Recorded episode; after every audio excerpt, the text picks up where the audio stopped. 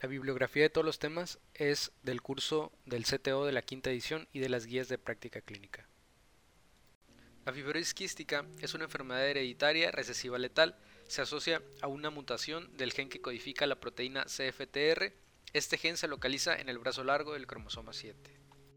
La proteína CFTR funciona como un canal de cloro y se encuentra en la membrana de las células epiteliales regulando el flujo de electrolitos y agua.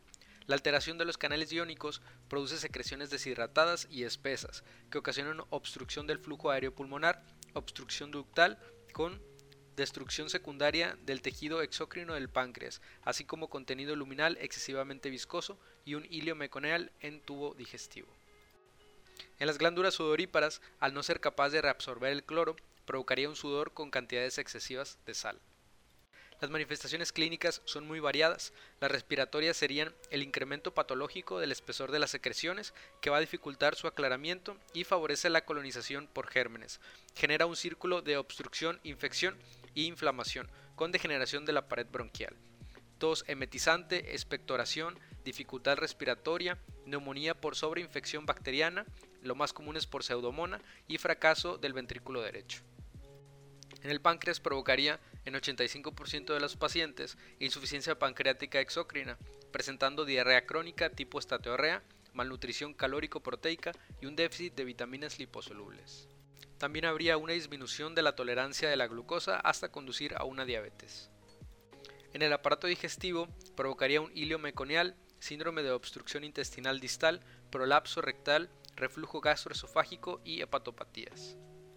Algunas otras manifestaciones sería la deshidratación, azoospermia en los hombres y acropaquias.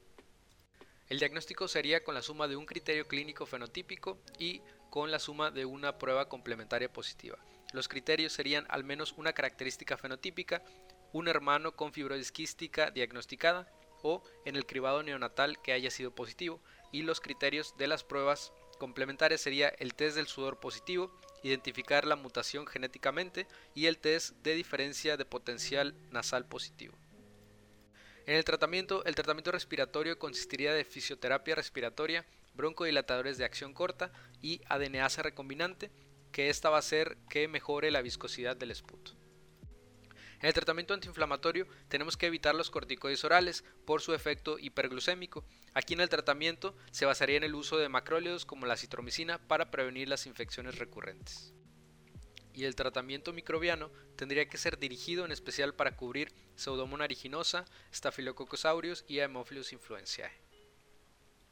Y como puntos clave de la enfermedad, recordar que es una enfermedad hereditaria ocasionada por la mutación de la proteína CFTR que afecta principalmente al aparato respiratorio, al páncreas y al aparato digestivo, que el diagnóstico se hace con la suma de los criterios clínicos más las pruebas complementarias y que el tratamiento va encaminado a mejorar la calidad de vida del paciente y a prevenir posibles complicaciones.